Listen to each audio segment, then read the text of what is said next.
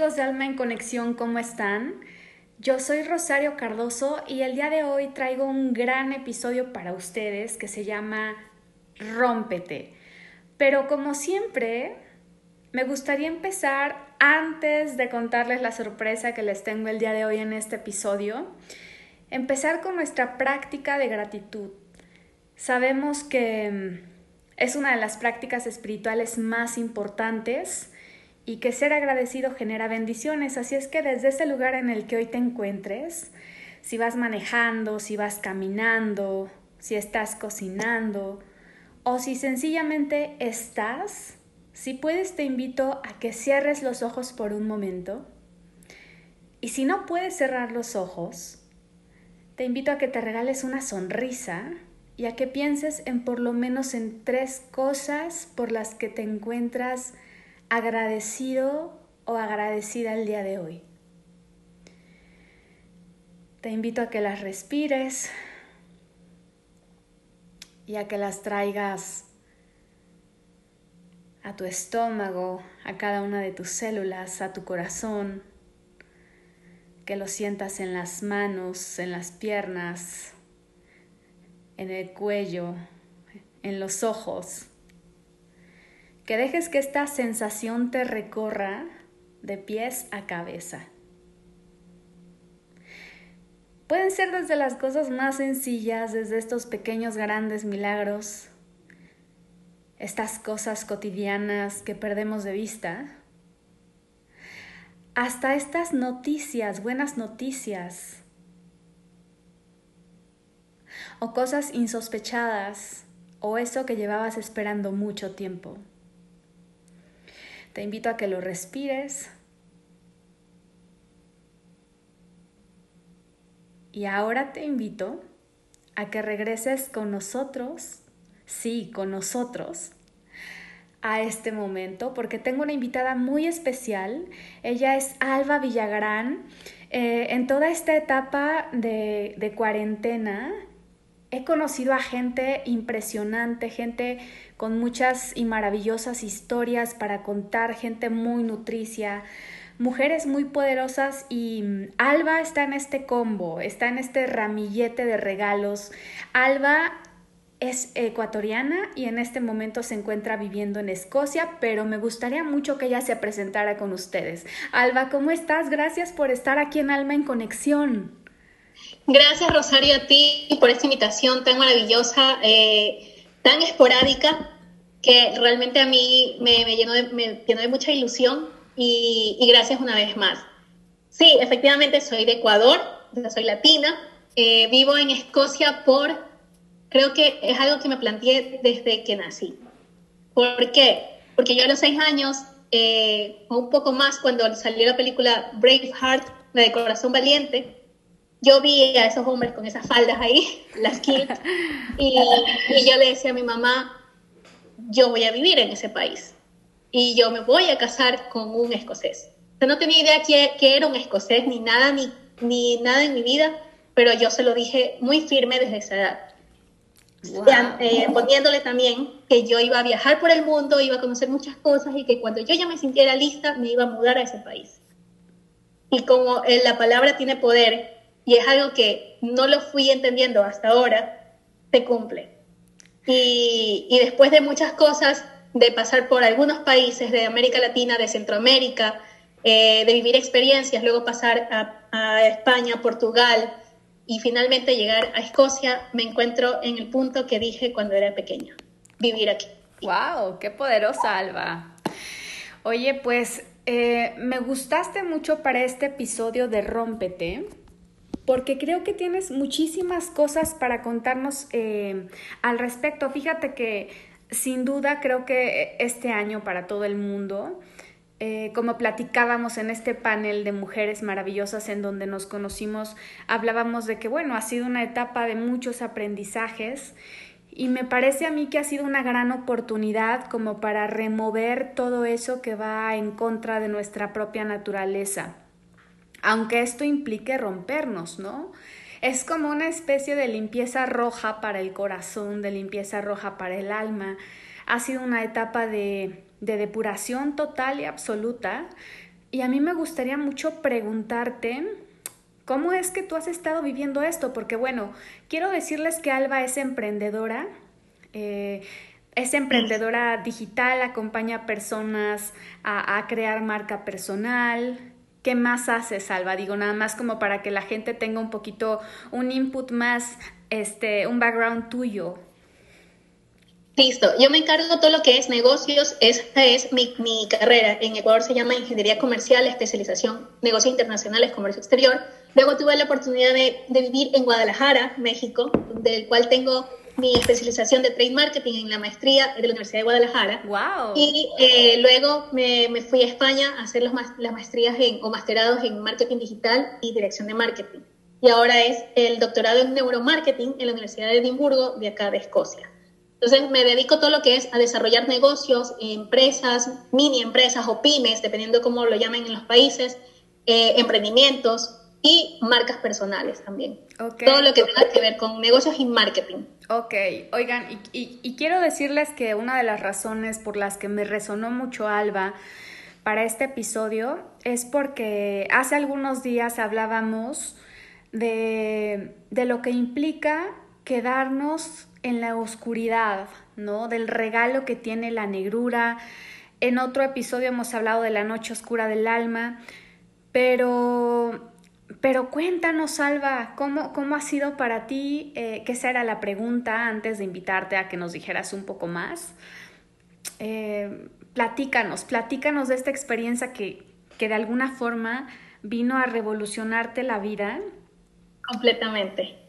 Cuando te escuché y hablaste de oscuridad, vino a mí el, en el, el, año 2018, que para mí fue la oscuridad más grande que pude tener. No solo eh, en el interior, sino porque me quedé ciega.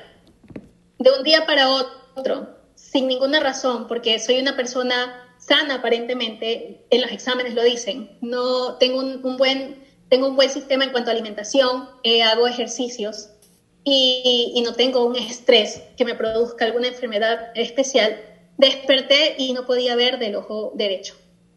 Yo pensé que me había dormido y me había quedado rastros del algodón en el ojo, entonces no me preocupé. Pero en ese momento, la dueña de, del piso donde vivía en España, ella es enfermera, y me dijo que no era normal lo que me estaba pasando y que debía ir a urgencias. Me dirijo a urgencias y el oftalmólogo de turno me dijo te vamos a tener que poner gotas para poder ver la, la córnea, porque nuestra, nuestra pupila, la de América Latina, es mucho más oscura y no la pueden ver, a diferencia de los ojos europeos que son un poco más claros. Entonces me dice, por favor tranquilízate, llama a alguien, si tienes algún familiar, yo no tenía nadie, yo vivía sola, eh, necesito que te quedes aquí y voy a llamar al director de área. En el momento que me dicen voy a llamar al director de área, yo me sorprendo y digo, pero ¿qué está pasando? y sí me dio nervios. Eh, eh, comienzas a tener, a hacerte muchas preguntas, es decir, ¿qué me están ocultando? Estoy en un país que aunque hablamos en español, la comunicación es distinta y, y sentí mucho miedo. Aparte que ya, ahí sí, ya no veía y ya no era algo, ya no era un problema de un, de un simple algodón, era algo más. Me llevaron a un cuarto oscuro como de dimensión 3D, me pusieron muchas máquinas encima eh, y me dirigieron, me vieron cinco o seis doctores especialistas lo único que me dijeron es, por favor, no leas nada en Internet, lo cual hice. No, no averigües, no podemos enviarte medicamentos porque tu caso es extraño. No tienes antecedentes de diabetes, tus familiares no sufren de diabetes, eh, eres una mujer sana con una edad eh, que no justifica lo que te está pasando, porque pensaban que podía ser cataratas y no correspondía a mi edad. Mis exámenes de sangre tampoco daban un resultado negativo. Eh, y tampoco tenía ningún virus de, de, adquirido, tipo VIH o SIDA, tampoco tenía eso, porque todos ese tipo de exámenes ellos trataron de descartar. Entonces me dijeron que estaba ciega, que me calmara y que esa iba a ser mi nueva vida, hasta que descubrieran que era la, el virus o, o bacteria o algo que me había atacado. Yo salí y fue como una película. En ese momento salí del hospital con las gotas que tenía, que no podía ver por la dilatación de las pupilas, y todo, todo comenzó a dar vueltas alrededor mío. O sea, vi los edificios y me di cuenta que era yo en el centro y todo, todo el mundo seguía, seguía un, su rumbo. pero yo estaba sola. Tenía miedo de contarlo, tenía miedo que iba a pasar y qué iba a qué iba a ser de mi vida, porque yo trabajaba, eh, en ese momento eh, tenía mi novio, no me había planteado tampoco como que formar familia ni nada, sino seguir haciendo las cosas que siempre hacía, tanto profesional como personal. Y, eh, simplemente sentí que el mundo se me paralizó. Pero en ese mismo, en ese mismo momento te puedo decir que las cosas se me aclararon. Eh, llegué a la casa, lloré, es inevitable llorar cuando te, dan, te dicen que te van a vaciar el ojo, que tienes tres opciones que te, que te quedes ciega totalmente, que te vacíen el ojo para que no afecte el otro ojo, o que vayas a perder el 80% de tu visión y que te quedes ciega a la larga. O sea, no inmediatamente, pero sí en unos años. Y que te pueda llegar al otro ojo, que era lo que me, me preocupaba. O sea, yo decía, con un ojo puedo vivir, ya sin el otro va a ser más difícil, pero tendré que adaptarme. Y en ese momento me puse a pensar y dije, ¿qué estoy haciendo? ¿Qué significa esto que me está pasando? ¿Y por qué me está pasando a mí, justamente? ¿Por qué a mí de tantas personas? Y me detuve. Mi vida estaba siendo muy acelerada. había caído en un punto donde no me importaba casi las demás personas, sino solo yo. Puede sonar un poco egoísta, pero en ese momento me di cuenta, estaba pasando esa situación. Que a lo mejor cuando tú estás sana, cuando estás bien, no te das cuenta que estás actuando de esa manera que, todo era, que todo era yo y que no me importaba nadie más. En ese momento aprendí, vi como una, una pequeña luz, no en mi ojo, pero sí en el otro, que me dijo, estás viva, puedes seguir haciendo cosas y puedes seguir motivando personas que a lo mejor no tienen la oportunidad de que, que te ha tocado ahora a ti. Pasaron los meses, ya estaba mejor de ánimo, eh, mi actitud cambió, ya no me tomaba las cosas tan acelerada. Ya si salía algo, salía bien, y si no salía, pues lo volví a intentar sin amargarme, sin llorar, sin, sin ponerme límites, porque realmente eso es lo que pasa. Yo ya me vi que en este momento tenía que romper todos los límites y que no había nada que me detuviera a mí para poder hacer las cosas. O sea, adiós miedos, adiós eh, negaciones, todo, todo lo negativo que a veces cargamos sin que nos damos cuenta eh, hasta que no te pasa algo, no reacciones. Oye, perdón que, te interrumpa, pero qué paradoja que en el momento en el que tú te pierdes en tu propia oscuridad, dices tú, comencé a ver más claro. Comencé a vivir. Sí, dijiste, comencé a ver con más claridad y entonces te diste cuenta de un montón de cosas y quiero preguntarte qué desaprendiste porque a veces nos damos esta, esta mm, oportunidad casi nunca, o a menos que haya algún evento que, que viene a rompernos, literal. ¿Tú qué desaprendiste en ese proceso, Alba? Eh, desaprendí el egoísmo, el narcisismo, porque había caído en un mundo donde por el mismo trabajo que tenía y todo, me importaban mucho las cosas materiales y las cosas banales que no me llenaban, pero yo en ese momento me sentía que, me, que era importante. Aparte, te desarrollas en un mundo muy visual, o sea, en, en, tu plan de negocio, en todos tus, en tu emprendimiento, pues tiene todo que ver con las formas. Y cómo a veces... Con la imagen. Exacto. Con apariencias. Cuando nos identificamos tanto con una imagen o con una forma, y que por cosas de la vida tenemos que desprendernos de eso, nuestro amor propio se viene este cuesta abajo porque ponemos todo nuestro valor y toda nuestra identidad en eso que creíamos que somos. Exacto, es que yo creía que era algo. Yo tenía mi esencia, pero mi esencia estaba como apagada. Mi esencia había entrado en esa oscuridad, la había opacado eh, cosas negativas que no me representaban realmente. Y, yo creo que fue una señal, una señal de abrir los ojos, de decir, aquí estás, ¿dónde está la persona que, que, tiene esos valores formados, esa persona que siempre buscaba ayudar, que, siempre, que estaba ahí, pero me había opacado por completo.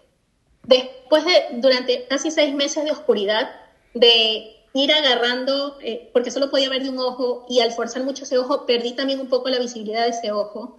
Eh, entonces, ir a buscar el metro de Madrid. Ya no podía conducir, no pude conducir, me lo prohibieron, obviamente. Era, era un peligro para, el resto, para mí, para el resto de personas. Ir en el metro de Madrid, que ir agarrando las cosas, entender, empezar a escuchar mejor, a oler, a despertar los sentidos que no utilizabas, eh, a comprender a las personas y valorar cada minuto, cada paso que daba. Eh, y yo en las redes salía riéndome, salía hasta cantando. Yo me acuerdo que decía, tengo que, tengo que ser feliz, porque es que estoy feliz, estoy feliz porque me volví a encontrar. Voy, eh, yo soy muy, soy muy creyente, mi familia, bueno, en mi caso, mi papá es ateo y mi mamá es católica. Mi abuelita es bastante católica. Y, yo tengo mucha fe. O sea, yo creo firmemente en Dios y, es el que ha movido, y mi fe es la que ha movido todas las cosas que me han sucedido. Yo tenía ya la cita médica porque me hicieron muchas pruebas y la prueba más dura fue cuando te meten en un cuarto durante cuatro horas, oscuro, frío, sola, con una máquina encima tuyo donde tienes que seguir un punto rojo cada vez que te lo ponían y te lo desaparecían y para ver eh, la habilidad que tenías y cuál es la, reacción que tenía tu visión en ese momento. Estar ahí sola y ponerte a meditar que, y estaba a oscuras y solo tenía esa, esa luz roja que me guiaba. Y ahí es cuando me di cuenta que yo respiré, cerré los ojos, respiré y dije, gracias Dios porque estoy viva y porque puedo, me, enseñaste a que me pude volver a encontrar, que estoy aquí y que puedo volver a amar como amaba cuando tenía, cuando era una niña y, por, y volver a, oler las flores, a sentir las, los cambios de estaciones como ya no lo hacía. Ya a mí la primavera, antes me quejaba, ay no, que me da alergia. Ya no me da alergia. ¡Wow! ¡Qué poderoso! La, alergia, la alergia para mí era mental, era estrés. ¡Qué poderoso! Yo no, nunca más volví a tener alergia después de, los, después de, esa ceguera temporal, que yo pensaba que era, eh, era eterna. Y aprendí de las estaciones, aprendí a que la ropa o los accesorios o lo que tengas no significa eh, la calidad humana que puedas, que eres, no significa. Y el que tú trabajes en marketing o que potencias negocios tampoco significa que vas a dejar de ser la esencia o la, persona que quieres transmitir. Por eso en mis redes transmito de que contenido de valor, eh, sé auténtica, sé tú, dejemos atrás esas cosas de, de demostrar lo que no tenemos, lo que ni siquiera somos, para conseguir que likes, seguidores, que al final en el momento de oscuridad tampoco están contigo porque mis seguidores no sabían y tampoco estaban viviendo cada proceso que yo estaba haciendo. No sabían el sufrimiento ni la oscuridad eterna en la que yo estaba. Llego a la consulta y la doctora, que es una especialista alemana en uveitis, me dijo, antes de, cuando empezó todo el proceso, me dijo, eres latina, seguro eres eh, religiosa, así que rézale lo que tú quieras para ver si te saca de esto. Me lo dijo en forma eh, de burla. Yo me enojé porque más allá de, lo que ella crea, hay un respeto. Debe haber un respeto entre las, entre las personas. Si soy o no soy latina, si creo o no lo creo, eso queda en mí y ella como profesional debería ejercerlo y punto. Yo respondí porque no, no puedo quedarme callada, también aprendí a no quedarme callada. Y ella en, el, en la última cita, donde ya le comuniqué a mis padres que estaba ciega, mis padres volaron desde Ecuador hasta España y ese día me dicen, ella, no sé en lo que tú creas, pero en lo que tú creíste y le rezaste, te salvó. Agradecele la vida porque volviste a nacer. Y, me dijo, has recuperado la visión. No, te, no vas a perder el ojo, solo vas a tener que utilizar eh, lentes, gafas, pero no lentes, no lentes de contacto, sino los lentes normales, eh, para conducir y para ver de lejos, porque tu visión en distancia eh, no sé, cuando ves de lejos, la, has perdido. Antes veía al 100%, ahora veo al 60% de lejos. O sea, todo lo veo borroso de lejos, pero de cerca no tengo problema. Y, y yo dije, excelente, no tengo nada que reprochar. O sea, de pensar que iba a quedarme ciego, que iba a perder el ojo, que era lo que realmente me asustaba más, eh, que me digan que solo he perdido el 60%, que puedo ver el 60% 90%, para mí eso fue un regalo de vida. Y aún así, y aún así, Alba, me parece que todo es mejorable porque en neurociencias está totalmente probado el poder de la meditación y la visualización creativa y el ensayo. Entonces hay muchas historias de autosanación a partir de sentarte. Por ejemplo, Dr. Joe Dispensa, que es como de quien generalmente hablo, tiene una técnica de meditación en donde a lo primero que te invita dentro de estos pasos a seguir en su propuesta es que te sientas, cierras ojos, conectas con tu respiración como en todas las meditaciones, pero te conviertes en oscuridad eh, para conectar con tu campo cuántico y dejar que la divinidad te atraviese sin la mente y acomode todo lo que haya que acomodar porque al final el cuerpo siempre sabe curarse solo, si lo ponemos en las condiciones adecuadas. O sea que, que por supuesto si llevas un tratamiento alopático acompañado de alguna técnica de, de, de meditación, pero diario, de manera consistente.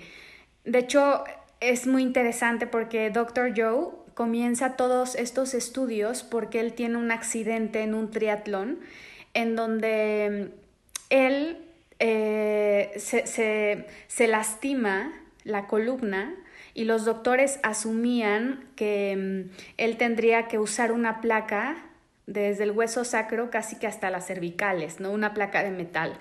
Entonces, él comienza primero como a, agobiarse mucho, a pensar en que iba a vender pues todo lo que tenía, porque de alguna forma su vida ya no iba a ser normal. Es más, ni siquiera pensaban que él podría volver a caminar. Pero entonces él dice, a ver, no, esto no, esto no puede pasar. Y, yo sé que hay algo más grande y yo sé que lo podemos resolver. Y entonces él se sienta diariamente tres horas por lo menos y comienza mentalmente a reconstruir vértebra por vértebra. Un día se lo dedicaba una vértebra, otro día otra vértebra, hasta que él comienza a realmente introyectar esta imagen y esta sensación, esta emoción, este sentimiento de estar sano, de estar bien. Entonces él logra en aproximadamente un mes eh, generar un cambio a nivel cuerpo impresionante que por cierto los médicos no lograban entender cómo había ocurrido. Y a partir de ese momento él se dedica a estudiar con mucha más profundidad los beneficios de, la meditación em, y, cómo podemos modificar nuestras ondas cerebrales y así conectar y, cambiar el campo cuántico, ¿no? Cómo, cómo nuestro cerebro está predispuesto al pasado y todas las cosas que nosotros co-creamos van en función a lo que hemos vivido o a lo que nos enseñaron y, cómo podemos hacerlo a partir del futuro. Entonces yo te quiero preguntar, Alba, además de, de la oración, además de esta fe fuerte, ¿qué otras herramientas usaste para poder trascender esta etapa? Mi mente. Yo me repetía a diario, pero era todos los días, apenas me levantaba y decir, voy a salir de esto, voy a volver a ver, eh, si, la, si el cerebro puede controlar muchas cosas, yo voy a poder controlar también el efecto que pueda tener este daño en mí. Yo decía, si al final el daño es que me vayan a quitar el ojo, tiene que estar mi mente preparada para afrontarlo y para saber qué hacer. Y si no es el caso y logro ver, también estar preparada para lo que se viene, porque no puedo volver a ser la, la persona que que en esa oscuridad no quería ver lo que estaba pasando. Pero las cosas no quedan ahí. Luego eh, recibo una notificación de mi mamá que le habían detectado metástasis. Entonces, o sea, tenía, ella fue por unos ganglios y el doctor de turno le dijo que era metástasis. En ese momento mi mamá me llama y mi mamá se rió y dijo, es que yo sé que no tengo nada tú tienes que estar tranquila. Yo no podía estar tranquila. No quise llorar delante de ella, le tuve que colgar y volver a llamarla. Y le dije, se me fue la señal, pero, pero tuve que viajar a Ecuador y ver. A mi mamá le hicieron la, la biopsia y lo que detectó es que fue un error del doctor, no era metástasis. era tuberculosis ganglionar, que aparentemente la tuberculosis está, está erradicada en muchos países, pero no es así. Eh, mi mamá trabaja, parte de las cosas que hace, a ella le gusta trabajar con niños de, clase social muy, muy baja, con padres con problemas que han salido de la cárcel o con eh, hogares disfuncionales y todo. Mi mamá es parvularia y le encanta hacer ese tipo de cosas. Entonces ella está expuesta con este tipo eh, de personas que han tenido estas condiciones de vida. Ella, eh, al preocuparse por mi situación de mi ceguera, su, su defensa bajó y la tuberculosis la atacó. Pero fue un tratamiento de un año, mi mamá se recuperó, la tuberculosis no afectó nada en su cuerpo ni en sus órganos. Y después de completar un, tratamiento de corticoides, donde la hinchó, donde tuvo que pasar muchas cosas, yo estaba más agradecida todavía de que me digan que mi mamá tenía meses de vida con metástasis, a que de un momento a otro, después de la biopsia, el doctor nos cite y nos, diga, agradezcan a la vida, tu mamá volvió a nacer. No tiene metástasis. Tiene tuberculosis. Y como todo... yo pasé por todo eso. Sí, claro. Y como todos estos ejercicios de fe, perdón que te haya interrumpido, pero es que si no se me olvida, obedecen justo a nuestras plegarias, ¿no? O sea, cuando decimos, es que quiero tener más fe, es que quiero ser más fuerte, es que quiero ser más abundante, es que quiero ser más paciente. Entonces la vida te dice así, ah, pues mira, aquí está la lección para que tú consigas el título que quieres conseguir. Yo le pedía, yo siempre me quejaba, le decía a mi mamá que yo soy muy impaciente y que necesitaba aprender a tener paciencia porque las cosas no se podían hacer de todas, no todo lo puedes hacer tan rápido o como tú quieres, no lo puedes controlar. Y yo era muy controladora. Si por último trabajaba en un equipo y yo veía que ese equipo no funcionaba, yo lo terminaba haciendo porque me desesperaba ver que la gente no iba al mismo ritmo que yo iba. Todo eso cambió. Yo respeto el tiempo de cada persona, respeto ahora que todos tenemos habilidades distintas para distintas cosas que hacemos y que todos somos buenos para lo que podemos hacer. Nuestra mente pone los limitantes y nosotros como personas, el tiempo, la sociedad en la que vivimos y, todo el mundo cambiante en el que estamos, eh, limitamos a los demás, cuando eh, realmente es muy diferente. Si dejamos abrir esas puertas, si nos permitimos escuchar, si nos permitimos sentir y aprender de todas las personas, de verdad que eh, hacemos cosas maravillosas. Y eso, y eso además que aprendiste tiene que ver con poner tu dolor al servicio de los demás. Porque a veces cuando más rotos estamos es cuando más podemos servir. Sí, definitivamente. Y eso solo lo aprendes cuando tienes estas cosas, esas situaciones están por completo como de tu casita de esa burbujita tan cómoda en la que, la que estábamos. Porque yo decía, estoy lejos de mi familia, no me importan los problemas que estén pasando por allá, al final yo estoy construyendo mi vida, pero estaba actuando egoísta. Claro que me importaban, pero yo quería crear una imagen fuerte de que, de que yo podía hacer mi vida sin que me importe el resto. Y no es así, porque el momento, mi ceguera la sufrí, la pasé, pero cuando me dijeron lo de mi mamá, fue el momento donde realmente me quebré. Ahí fue donde ya sí comprendí todito y dije, hasta aquí. Tengo que volver a plantearme y no está mal. Porque quebrarse y volver como un ave fénix, aunque sea, aunque la comparación esté un poco fuerte, realmente eh, es lo que te hace, nos hace como seres humanos, capaces de hacer lo que podamos. Y qué importante también es poner nuestra vulnerabilidad en manos de nuestros padres, porque a veces jugamos a ser gerentes del universo y eso es un juego del ego, porque solos no podemos. Entonces, cuando yo pongo mi vulnerabilidad en manos de mis padres y de la gente que me rodea, es también darle una señal al universo estoy lista, estoy listo para que me caches, para que me recibas, para que me des toda la herencia todo lo bueno que tienes para mí. Totalmente. Y mira, y ahora con el 2020, eh, tantos planes que uno tenía. Eh, yo en mi vida siempre decía, mi parte profesional está por encima de todo lo demás. Nunca me había planteado eh, ser madre, más, no lo veía en mis planes. Y este 2020 me sorprendió con algo que todavía sigo, sigo asumiéndolo y entendiéndolo porque es algo que no lo tenía en mi mente, no eran mis planes.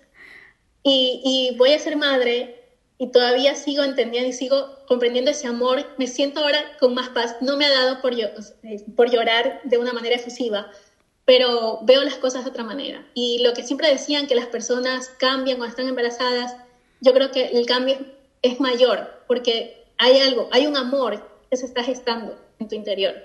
Y yo creo que el, fue el momento, fue el momento perfecto, haber pasado por todas esas situaciones que me hicieron poner los pies en la tierra, eh, comprender que si, si yo no entendía que el, amor, dejar el ego y la paz iban a formar eh, mi carácter, iban a formar la persona que quería ser, no podía darle vida a algo tan maravilloso tampoco.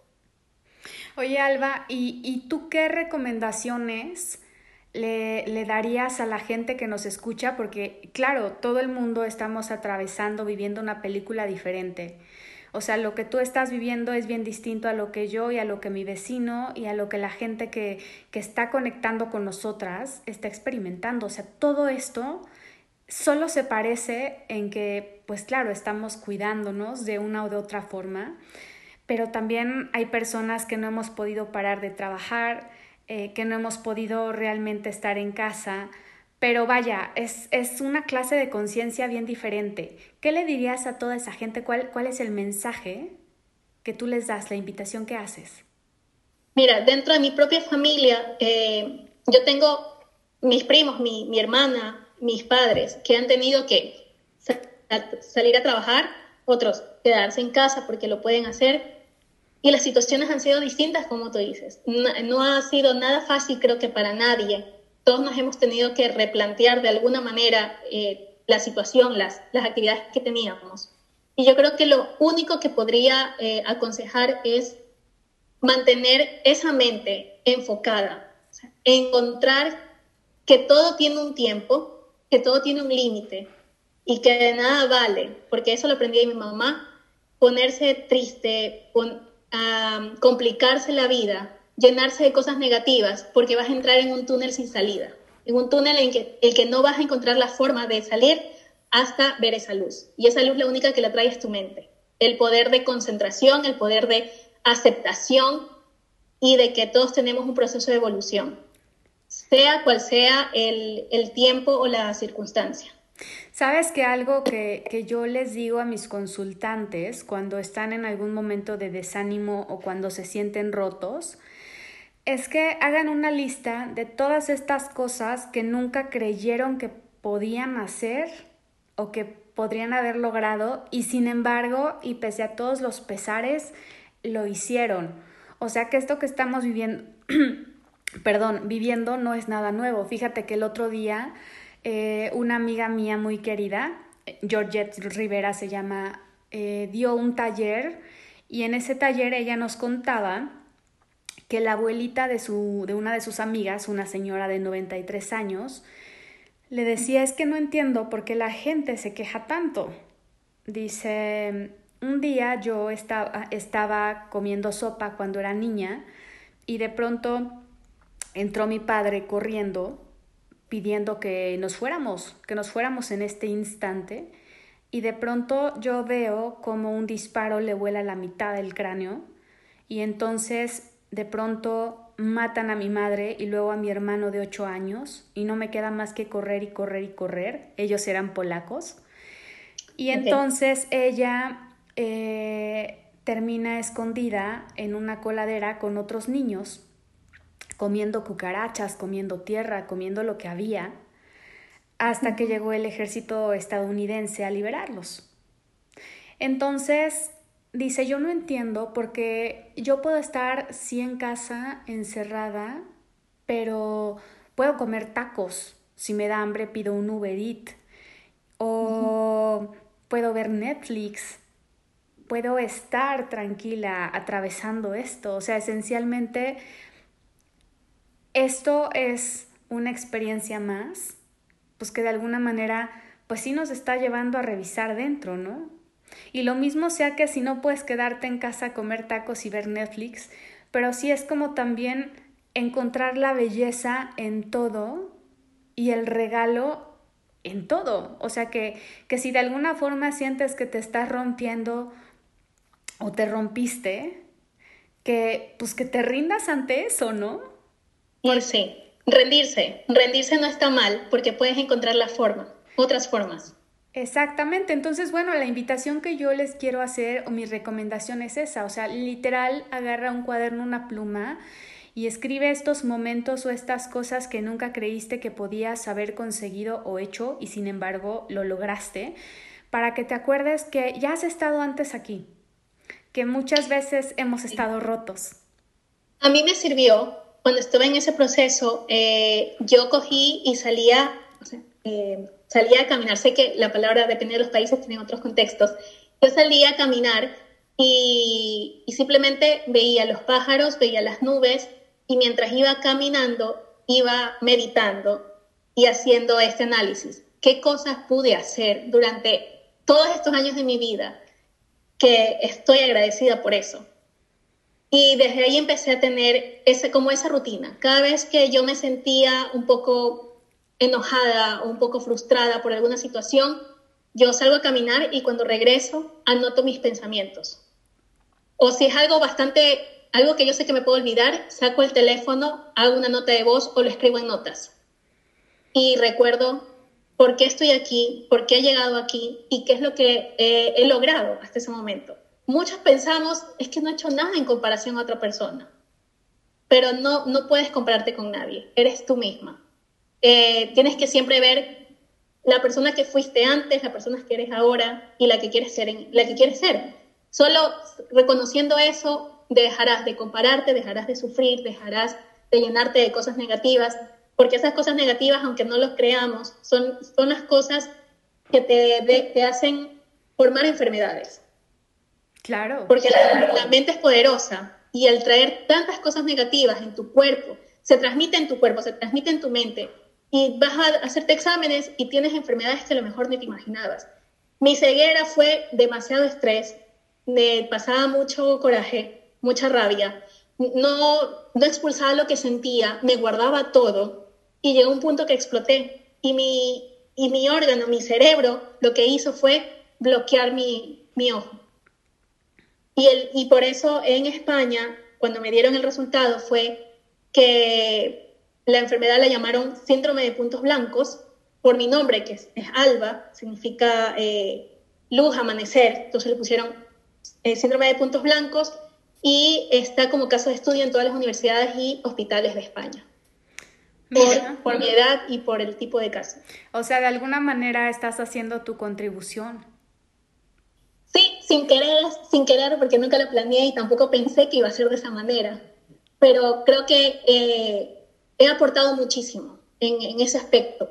Yo ahora a las personas les digo, por favor, no se compliquen, no se amarguen. Siempre hay solución, aunque creamos que no le existe, le existe. O sea, da igual si tienes que resolver un problema, ¿para qué te enojas si lo vas a tener que resolver? Claro. Tómalo más calmado y resuélvelo. Y que además también, Alba, cuando estamos rotos, sí como, como mencionaba, sí tendemos a compararnos y, llega la envidia, ¿no? Y fíjate que esta, esta amiga que, que les platico también decía que cuando sentimos envidia, no nos abona, por supuesto, para nada, porque al contrario, es poner en duda y en tela de juicio la contabilidad divina. Sí. Entonces, si tú te sientes roto, rota y ves que al de lado le va bien, si puedes, alégrate. O sea, aunque no lo sientas, ahora sí que fíngelo hasta que ocurra, porque al final eso no, no nos suma, no nos ayuda, al contrario. Entonces, confía en que también hay mucho para ti si estás atravesando este momento. Hay demasiado para ti, o sea, al final, tan alto subes tan bajo caes, viceversa, así funciona el universo. Sí, totalmente, es, como un círculo. Y todo lo que tú expones, todo lo que tú das, regresa a ti de alguna manera, tanto para bien como para mal. Y como tú dices claramente, eh, vive el momento sin comparación, sin envidia, sin generar malos sentimientos, que lo único que va es afectarte a ti, porque al, al, mundo, al exterior, ni siquiera están enterados de lo que está pasando. El único que tiene que afrontar cada, cada batalla eres tú mismo, con el que tienes que pelear día a día. Claro, y que al final, así como la envidia pone en duda la contabilidad divina o cuestiona la contabilidad divina, la gratitud nos hace, no, más bien es como abonar dinero en el banco espiritual. ¿No? Entonces, que independientemente de todo, tengamos esta capacidad de, de, agradecerse a lo que sea que estamos viviendo porque no tenemos toda la película, no sabemos qué venga. Entonces, Alba, yo te quiero agradecer este espacio. Me gustaría mucho que nos digas en qué redes sociales la gente que nos escucha puede seguirte. Eh, lo pueden hacer por Instagram, que es la que estoy conectada siempre, respondo todos los mensajes y trato de ir compartiendo poco a poco lo que me sucede, porque casi todos los días me pasa algo. Tengo un millón de historias con las que voy compartiendo y también voy compartiendo tips de marketing y así las personas me pueden contactar. Es, eh, me conocen por Albita Kitty, que es el nombre que tengo desde pequeña, porque me encanta Hello Kitty. Ok. Y no lo he cambiado. Y esa ha sido mi marca personal. A pesar de que mi nombre, todo el mundo sabe que Alba Villagrán, pero me conocen como Albita Kitty. Ok, ok. Perfecto. Este, pues nada, gracias a ti, Alba, y gracias a ti que conectaste con nosotros. Eh, acuérdate que todo es temporal, bendita impermanencia, todo cambia. Mm, puedes estar viviendo la tristeza más profunda, es efímera, la alegría más intensa también es efímera. Así es que rendirnos ante todo lo que sea que estemos viviendo. Y nada, a mí me encuentras, recuerda, en Rosario Cardoso P de Papá al final, en Instagram. Me encantaría que siguiéramos en contacto, si te viene algún tema, algo que quisieras platicar, este, o que quisieras que platicáramos en este espacio. Yo feliz, te mando un abrazo y nos vemos muy pronto. Bye bye. Muchas gracias a ti. Muchas gracias, Adiós.